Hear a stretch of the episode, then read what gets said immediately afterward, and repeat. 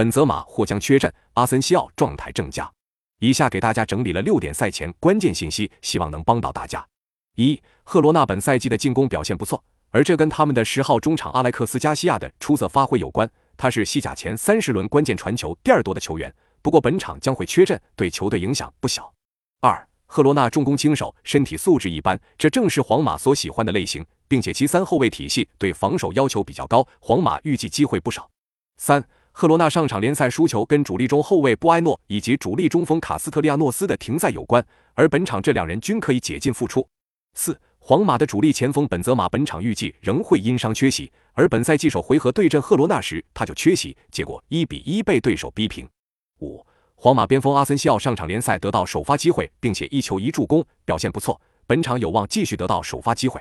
六，皇马最近四周全部都是一周双赛，并且对手包括巴塞罗那。切尔西等强敌在体能上面的消耗明显要比对手更大一些。那么本场比赛你更看好谁？